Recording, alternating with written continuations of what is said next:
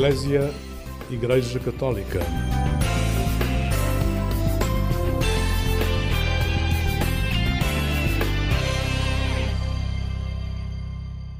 Olá, muito bom dia, bem-vindo a esta emissão do programa Eclésia da Igreja Católica, aqui na Antena 1 da Rádio Pública.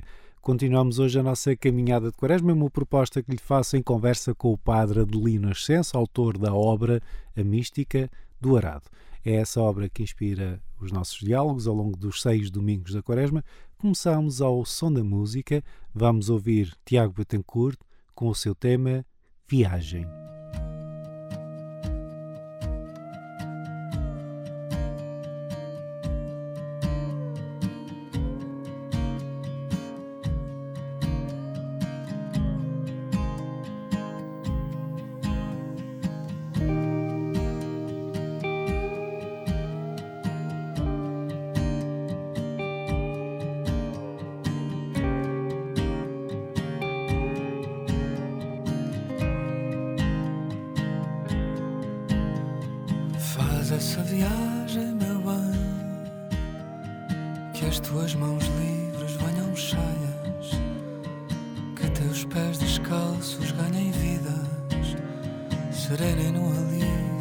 Estrada.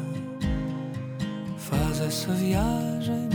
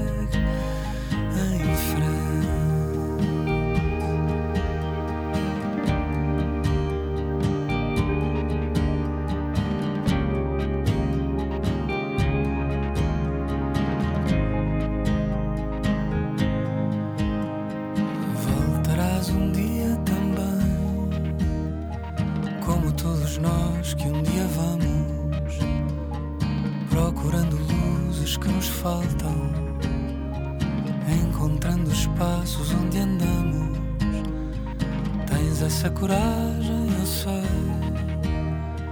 de largar as coisas mais amadas, descobrir o sítio onde se lavam dores que se querem descansadas.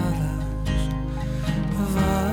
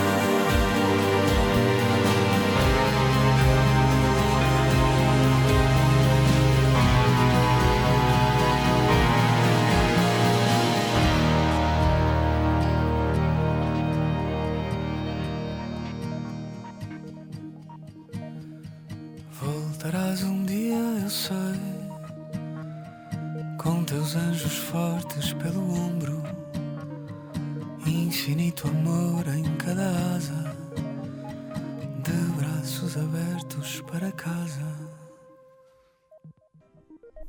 foi Tiago Betancourt com o seu tema Viagem, a falar-nos também de viagens interiores que inspiram a conversa que vou ter em seguida com o Padre Adelino Ascenso. Um bom dia para si que acompanha esta emissão do programa Eclésia da Igreja Católica, aqui na Antena 1 da Rádio Pública. A Mística do Arado é o nome do livro que o Superior Geral dos Missionários da Boa Nova escreveu e que inspira nossa, o nosso itinerário quaresmal aqui nas manhãs de domingo. Começamos na última semana e hoje prossigo esta conversa. Convido a ficar desse lado, acredito que vai valer a pena. Conversa então com o Padre Adelino Ascenso. Uh, hoje o tema que lhe proponho, uh, talvez uh, seja um pouco pomposo da minha parte colocá-lo assim, mas já lhe dou a palavra, habitar a dúvida no caminho para um Deus possível. Eh, e começava por, por lhe pedir que explicasse a quem nos ouve o que é que significa para si este caminho para um Deus possível. É, o caminho para um Deus possível é um Deus, lá está, um Deus da possibilidade, que ultrapassa é, aquela dimensão estática do ser ou não ser. Digamos que é o Deus, aquela, aquela imagem dinâmica um Deus que, que nos impulsiona, que nos leva precisamente a caminharmos, a sermos peregrinos, como falámos na semana passada, a sermos peregrinos, esse Deus que nos atrai, que, que nos leva, que nos impulsiona, que nos dá vigor, mas que é um Deus possível que nós vamos procurando. Não é aquela imagem de um Deus que estereotipado, porque nós não podemos definir Deus. Se definíssemos Deus, colocá-lo-íamos numa moldura. Então ele seria. Ele ultrapassa sempre as nossas possibilidades. Ultrapassa sempre as nossas possibilidades. Se assim não fosse, eh, o nosso intelecto seria superior à imagem de Deus. Deus ultrapassa-nos sempre. Eh, e é por isso o Deus da possibilidade, aquele Deus que vai sendo na nossa vida, que se vai eh, revelando na nossa vida, quando nós vamos sentindo levemente, por vezes até com grande intensidade, que nos dá estímulo para uma maior caminhada. É como que um, a caminhada pelo deserto, que nós vamos encontrando água, bebemos água e que nos dá força e alento para uma maior caminhada, sempre nessa busca do Deus possível. Outra parte do tema que lhe propus, habitar a dúvida, eu, quando, quando estava a preparar esta conversa, eh, lembrei-me de um texto que uma escritora brasileira, uma crónica que ela escreveu no jornal, a Giovanna Madalosso, que eu, eu gosto muito do, dos romances dela, mas neste caso era uma crónica do jornal que era intitula, intitulada Como Eu Queria Ter Fé. É alguém que se revela, eu acho que sobretudo agnóstica, mas não, uma, não, não associa esta fé a nenhuma prática religiosa, mas fala exatamente, usa exatamente a, a imagem do deserto. Eu até vou ler para, para citar corretamente, porque, enfim, os escritores merecem isso. Se a dor é um deserto, a do ateu é sem estrelas. E o que eu pergunto é isto: como é que nós que professamos uma fé, procurarmos no nosso dia a dia viver uma espiritualidade que ela enfim, faça parte, defina até, constitua a nossa vida, para ser mais, mais justo, é que olhamos para, para estes gritos de, de quem gostaria de, de, ter recebido este dom. Porque nós falamos sempre, a fé é um dom. E alguém que reconhece, eu não o recebi. E agora? Sim. A fé é um mistério. Eh, é um dom, mas é um mistério. E a fé, eu tenho alguma dificuldade uh, em encarar a fé como um dom. É, é de facto curioso. um dom. Mas eu tenho alguma dificuldade.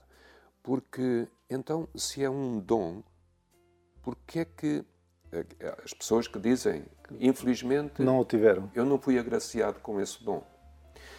Eh, eu tenho alguma dificuldade. compreendo.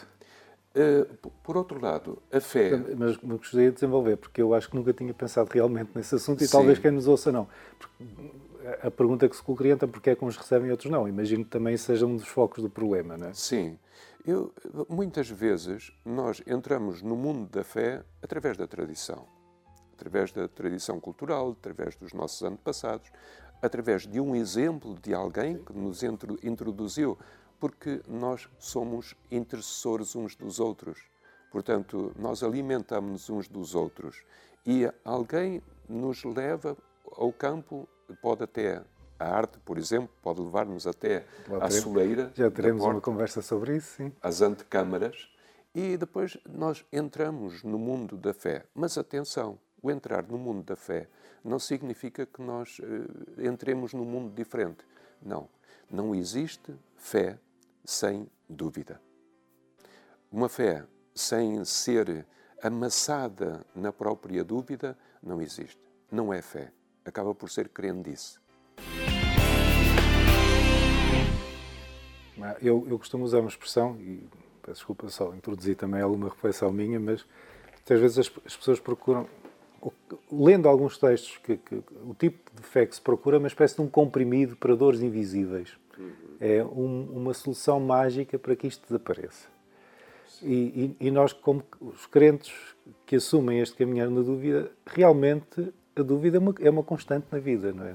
O, o Sr. Cardeal Tolentino, que já citamos na primeira conversa, também fala muito nesta necessidade de, de, de, assumir uma fé que habita a dúvida. Sim, temos que assumir essa fé que habite a dúvida, porque também o Halik refere isso, sim.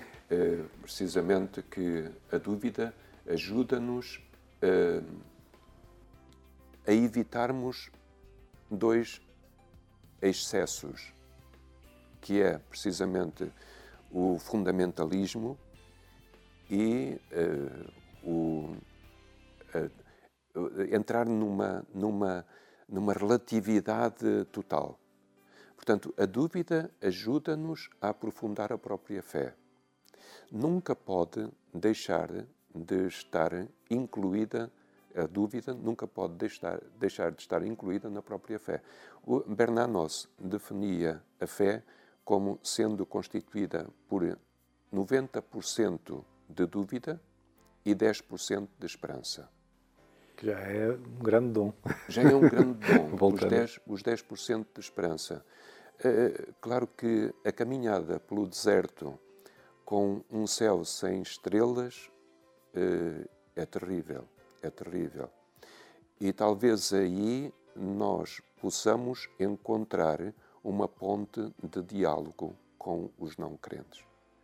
Eh, eu continuo a acreditar que qualquer ser humano, qualquer ser humano, tem no seu interior a centelha divina e por isso tem sede do divino, tem sede do transcendente tem sede daquilo que ultrapassa o seu intelecto, que ultrapassa uh, a sua imaginação.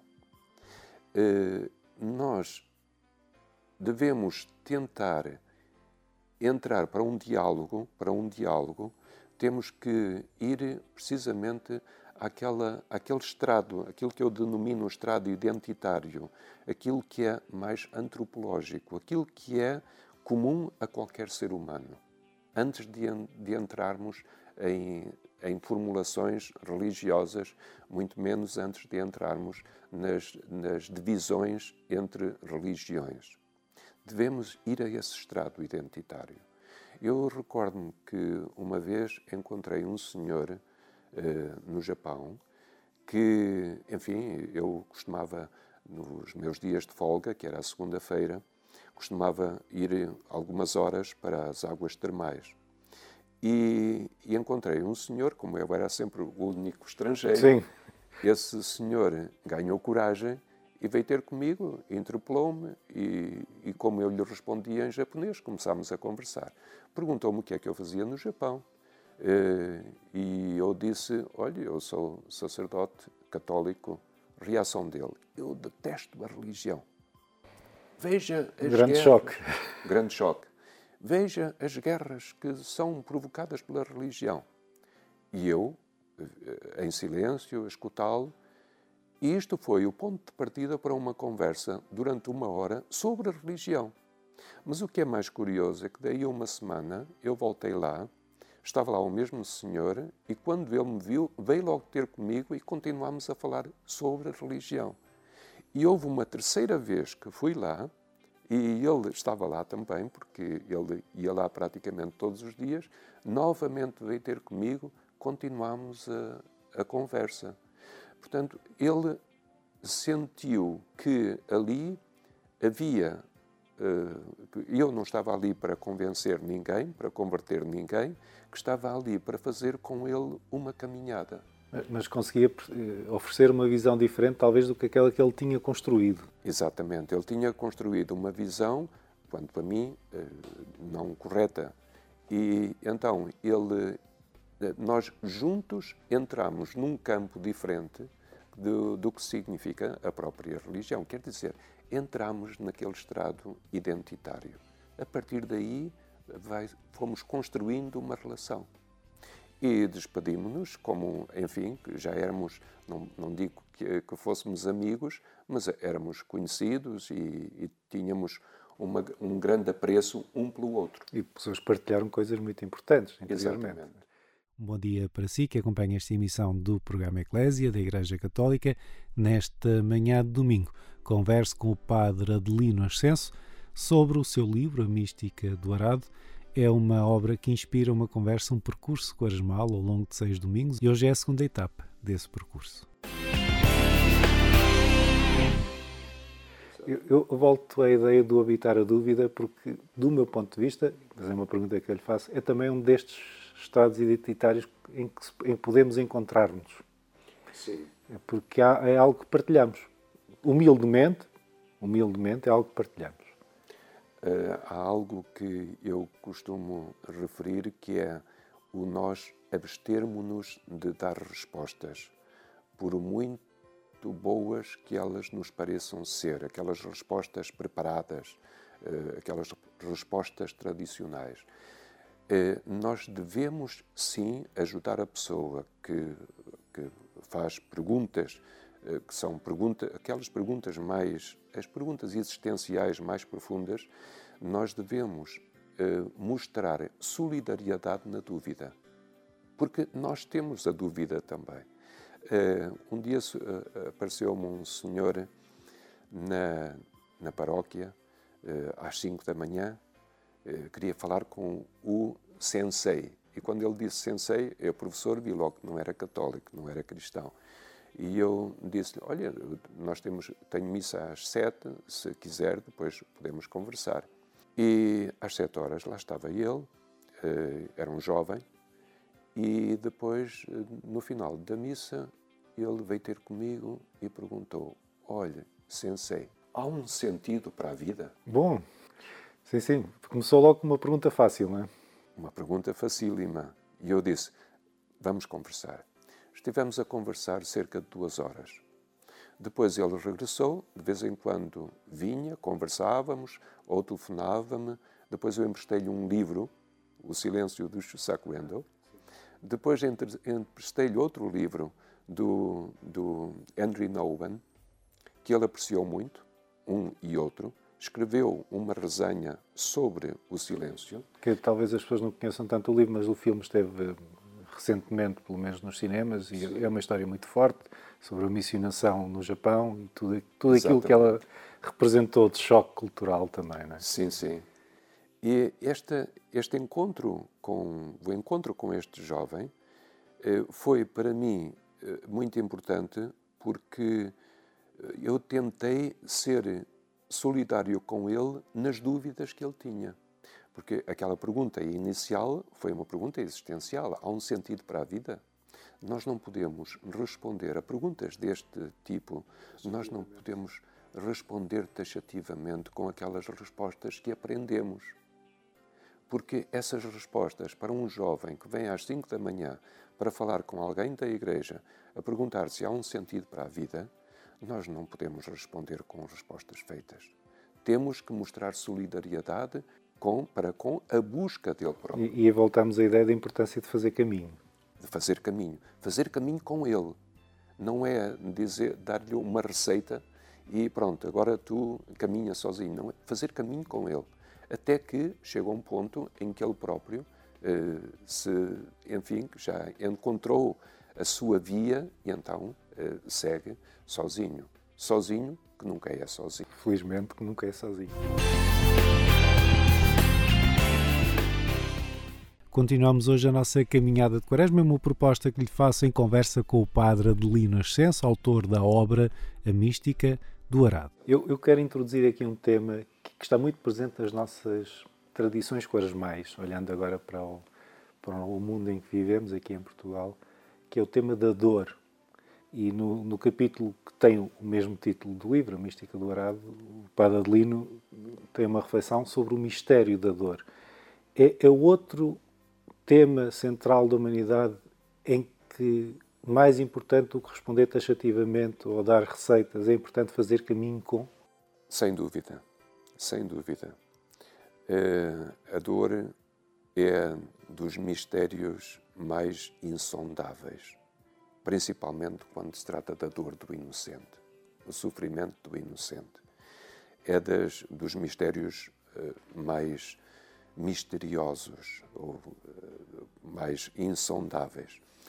Um, e, e, para muitas pessoas que até eventualmente nos possam estar a ouvir, foi, é, é um, nós vemos, representa um momento de ruptura. Até na sua vida de fé, na sua crença. É um momento em que, em que sentem um abandono e abandonam elas próprias esse percurso. Sim, porque sentem aí o silêncio de Deus, o denominado silêncio de Deus. Deus não está em silêncio mas uh, nós sentimos muitas vezes essa ausência, esse silêncio de Deus. O silêncio de Deus, uh, nós encaramos-lo precisamente devido à concepção tradicional que nós fomos com a qual nós fomos sendo alimentados de um Deus que está aí para resolver os nossos problemas, o Deus ex machina. E, e, e até na ideia do, do associar Deus à palavra, não é? Exatamente. Aqui, Exatamente. aqui no, no, seu livro fala da importância da não fala, se eu, se eu não estou em erro. Sim. Portanto, o silêncio de Deus nunca é silêncio. Nós temos que procurar eh, sentir a presença do transcendente ou a presença de Deus precisamente no não fala, no silêncio. Ver para além ou escutar para além do silêncio. O que é que está para além do silêncio?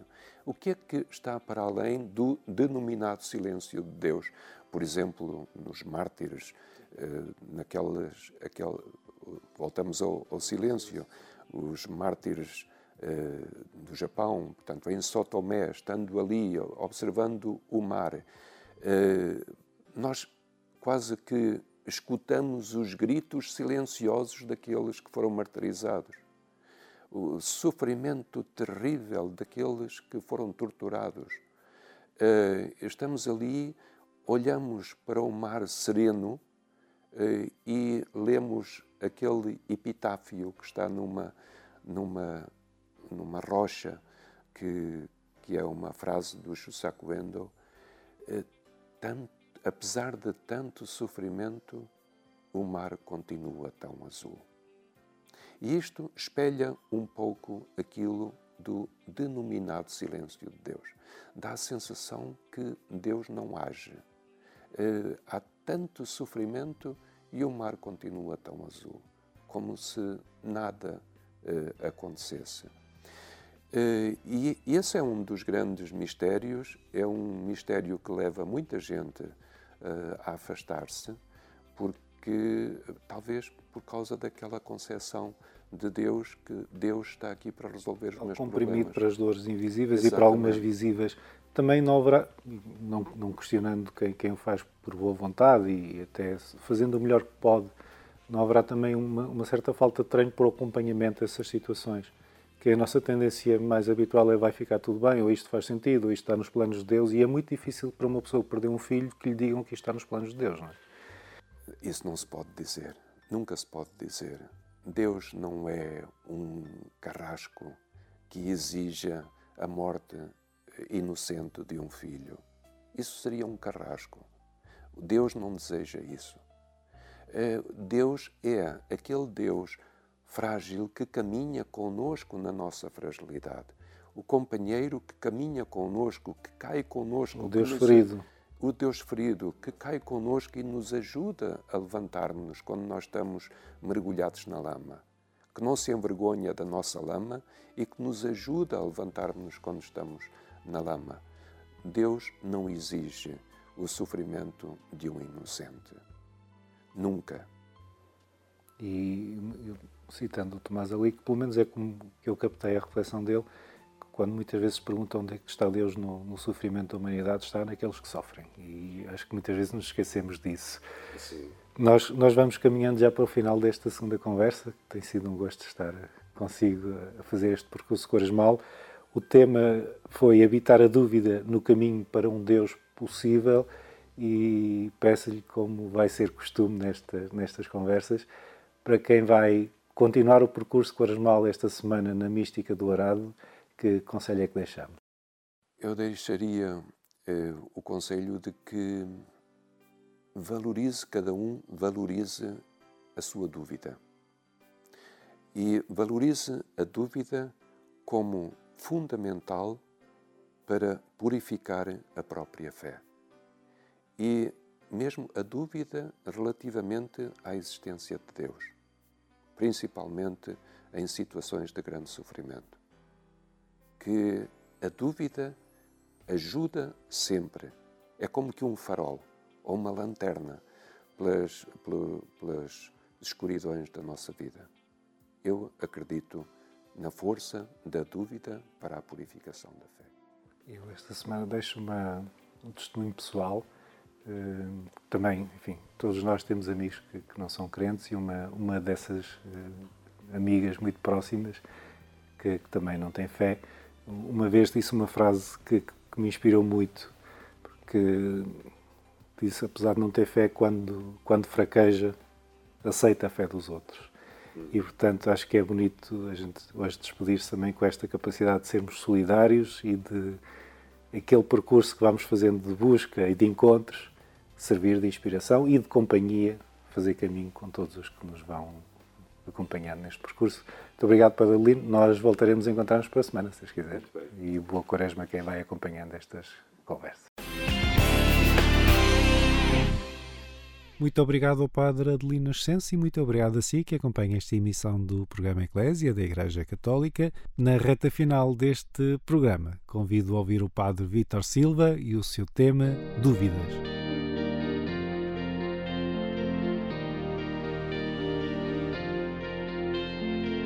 Por entre a noite, por entre o dia, chega a maré vazia, sem nada para dar. quero sonhar, correr e saltar,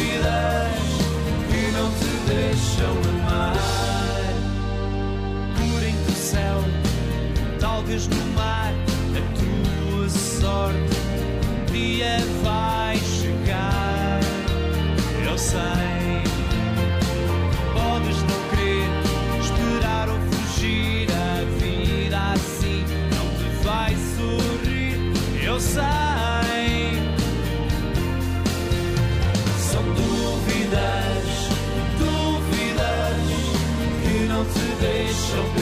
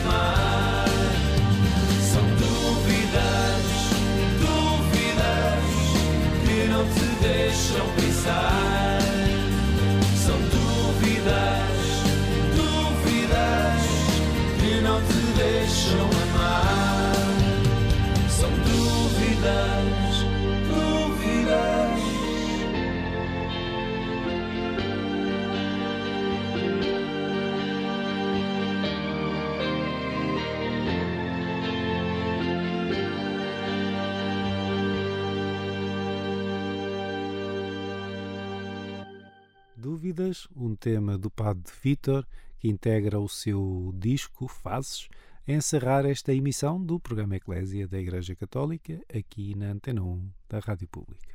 Eu sou Otávio Carmo, jornalista. É sempre um gosto estar deste lado. Esta tarde, pelas 17h30, o programa 70 vezes 7 dá-lhe a conhecer a Missão País, um projeto de universitários católicos. Vale muito a pena assistir, não se esqueça. Já aqui na Antena 1 da Rádio Pública, voltamos à sua companhia, como habitualmente, na madrugada de quarta para quinta-feira, pouco depois da meia-noite. Até lá, despeço-me com votos de um santo domingo e uma vida feliz.